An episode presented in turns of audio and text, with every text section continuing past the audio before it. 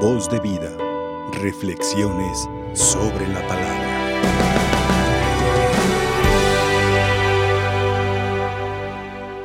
Apistolas de San Pablo, dijo un niño hace ratito. Los miércoles en las mañanas voy a dar clase a una secundaria y cada niño trae su, su Biblia. Son jovencitos de secundaria. Y, y- de manera, de, de una manera pues muy, muy especial, nos ponemos a rezar, a rezar los salmos. Eh, les expliqué que era la oración de la iglesia, que la iglesia reza con los salmos. Y viví un momento maravilloso porque llegó un momento en el que todos eh, estaban, estaban pues de a dos, no, no todos traen Biblia, aunque deberían de traerla todos, pero eh, la mayoría estaban pues de a dos. Se sintió muy bonito un momento en el que todos estaban rezando los salmos. Por ahí eh, en, nuestra, en nuestra casa seguramente tenemos la Biblia. Les invito para que se unan al rezo de toda la iglesia y con estos 150 salmos que tenemos ahí, pues que también nosotros acostumbremos por lo menos a rezar tres, tres salmos cada día por la mañana, algunos otros tres salmos en la tarde. Y así nos unimos a toda la iglesia en el rezo de laudes y en el rezo de las vísperas. Y esta mañana estábamos un momento de verdad hermoso en el que todos los pequeños de, la secundaria estábamos rezando los salmos. Y, y lo hago por motivar para la lectura, para que se motiven a leerla, a leer y se motiven también a acercarse a la sagrada, a la sagrada escritura. Entonces, eh, así como ellos, también nosotros, allí en nuestros hogares o carguemos una Biblia, acostumbremos a cargar una Biblia o a tener ahí la Biblia cercana y a utilizarla rezando, rezando, busquemos en la parte intermedia de la Sagrada Escritura, vienen los salmos y podemos rezar al menos tres salmos cada día por la mañana. Y luego les pedí que buscaran algunos libros y uno de, les dije, les dije, busquen, busquen las cartas a San Pablo. Y curiosamente un niño decía, aquí, aquí está, Apistolas de San Pablo, epístola, le dije, epístola. No es apistolas de San Pablo, es epístola, es decir, cartas, ¿verdad? Las cartas de, de San Pablo. Y a propósito de cartas, me encontré esta, esta bella carta que quiero compartir con ustedes, que dice, hola Dios, ¿cómo estás? Se titula El canasto. Ustedes saben que cuando nacemos, cuando venimos a esta vida, Dios nos da un canasto a cada uno de nosotros con muchas, pues con muchas cosas, con lo necesario para, para vivir. Y entonces me encontré esta carta que dice, hola Dios, ¿cómo estás? Señor, te escribo para saludarte y porque ahora sí tengo que surtirme, pues la canasta básica, aquella con la que me mandaste al mundo, se me ha ido agotando a lo largo de estos años. Por ejemplo, la paciencia que me diste, que venía en la canasta, se me agotó por completo. Ya no tengo paciencia. Igual que se me ha ido agotando la prudencia y la tolerancia. Una vez escuché por ahí que Dios da a, a los padres los hijos en la juventud, que es cuando, cuando pueden ser más prudentes y tolerantes con ellos. Dice la carta, ya me quedan poquitas esperanzas y el frasquito de fe que me diste está casi vacío. La imaginación está escaseando, ya no tengo mucha imaginación. Y también debes saber que hay cosas de las que de las que en la canasta pues la verdad ya no necesito. Ya no necesito la dependencia y esa facilidad con la que hacía berrinches. Eso quítalo de la canasta, ya no lo necesito. No necesito los corajes, las dificultades y los problemas que en ocasiones ha ocasionado en la vida. Así que Dios, quisiera pedirte nuevas cosas y nuevos productos para mi canasta. Aún me queda el resto que me quede de vida. Quiero que me regales estos productos para llevarlos conmigo en mi canasta. Para empezar, me gustaría que rellenaras los frascos, los frasquitos de paciencia, de prudencia y de tolerancia. Te pido que los vuelvas a llenar. Y mándame, por favor, esa hermosa colección del curso intensivo de cómo ser más prudente. Estoy fallando en la prudencia. Mándame un curso intensivo de cómo ser más prudente en la vida. Envíame también eh, algunas varias bolsas grandes, grandes que sean esas bolsas de madurez, de madurez, que tanta, tanta falta me hace madurar en la vida. También quisiera pedirte un costal de sonrisas, de esas que alegran el día y que alegran a todos y a cualquiera. Te pido que me mandes dos piedras grandes, piedras grandes y pesadas, para atarlas a mis pies y para que mis pies estén siempre puestos en la realidad, puestos en la tierra. A propósito, ¿se acuerdan ustedes esa imagen de San Francisco de Asís, donde está bajando a, Cristo y siempre lo dibujaban eh, con un mundo, Francisco apoyando un pie en la tierra y otro pie en el mundo? Me preguntaban una vez eh, qué sentí, qué, qué, significaba eso. Y, bueno, pues es precisamente esto, o sea, tener un, un, pie en el mundo, en nuestra aspiración también hacia lo divino y otro pie en la tierra. Eh, es decir, esta, esta tierra que Dios nos ha, nos ha regalado, pero, pero siempre así como ascendiendo, aunque Francisco baja a Cristo, realmente es su deseo de que Cristo levante a Francisco y nos levante también a cada uno de nosotros para ir hasta Él. Y luego dice la carta, Señor, si tienes por ahí guardada una brújula, la necesito para orientarme y para tomar el camino correcto. ¿Cuántas veces he desviado mi camino? ¿Cuántas veces no he tomado el camino que más conviene? El camino sincero, verdadero y correcto.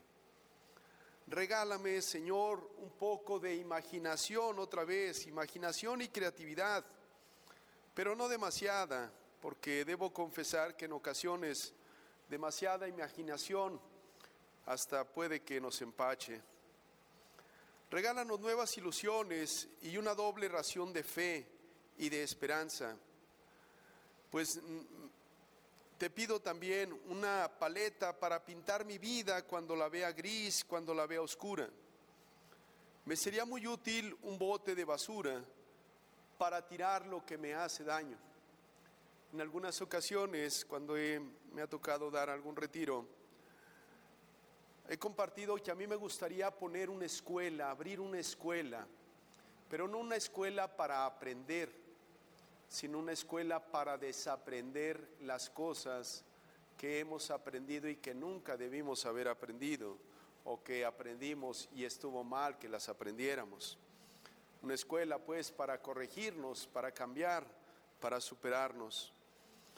Por favor, mándame un tarrito de isodine y una cajita de curitas para sanar mi corazón y el corazón herido de muchas personas porque últimamente estos corazones han tropezado bastante y llevan muchos raspones.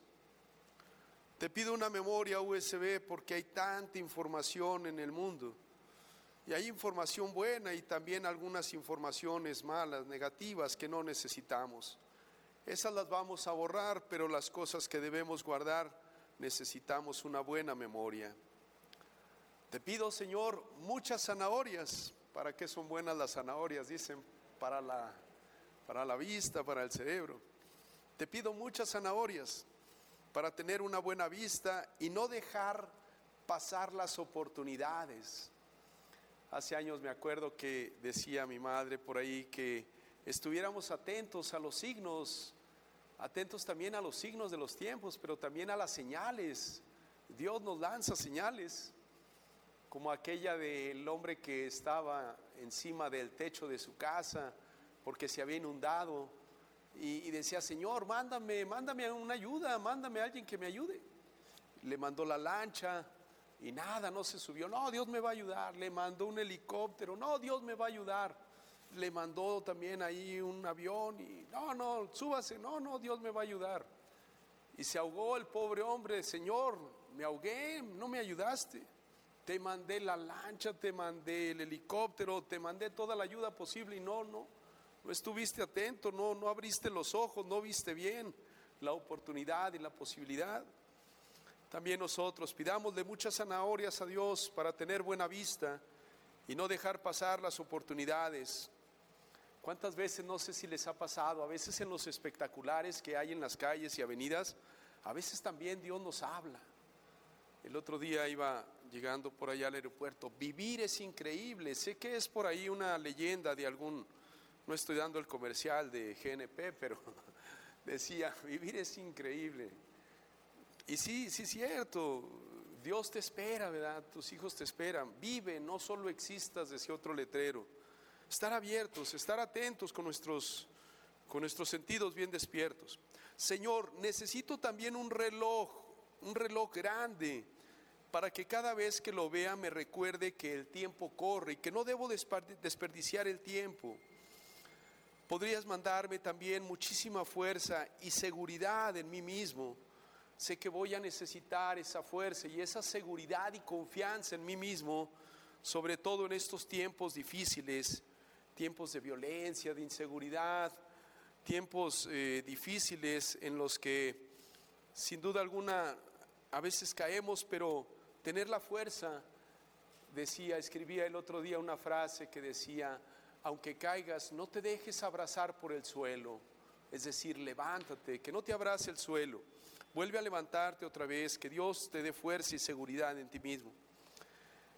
Señor, danos también un tarrito de pastillas de las que hacen que crezca la fuerza de la voluntad y el empeño, para que me vaya bien en la vida. Y te pido unas tres o cuatro toneladas de ganas de vivir. ¿Cuántas veces la gente ya no tiene ganas de vivir? Que eso lo escuchemos en una persona de 120 años, pues estoy de acuerdo, pero que lo escuchemos en los jóvenes de 15 o de 20 años, no se vale. Dios nos da la fuerza y la vida que aprendamos a vivir fuertemente.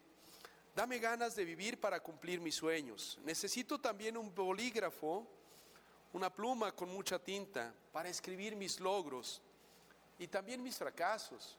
También de los fracasos se aprende. Los grandes hombres famosos y exitosos, sin duda alguna, también han fracasado en alguna ocasión en su vida, pero han aprendido de sus caídas y se han levantado con nuevo entusiasmo, con nuevo vigor. Pero más que nada te pido que me des mucha vida, vida para lograr todo lo que tengo en mente y para que el día que me vaya contigo tenga algo que llevarte y veas que no desperdicié el tiempo aquí en la tierra. Señor, te agradezco lo que me puedas mandar y te agradezco el doble, todo lo que me mandaste cuando, cuando nací en aquella primera ocasión. ¿Qué les parece? Se llama el canasto. Luego hay otro, hay también otra anécdota, está cortita, quiero compartírselas.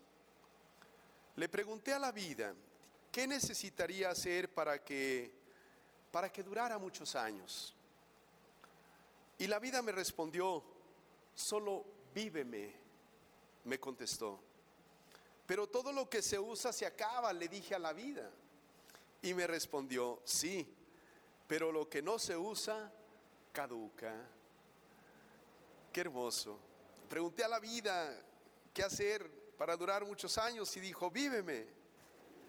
Pero si lo uso se va a acabar, pero si no lo usas, caduca replicó, así que dijo la vida, disfrútame sin pensar cuánto dure, víveme sin pensar en el tiempo, gózame porque solo una vez pasaré por tu existencia.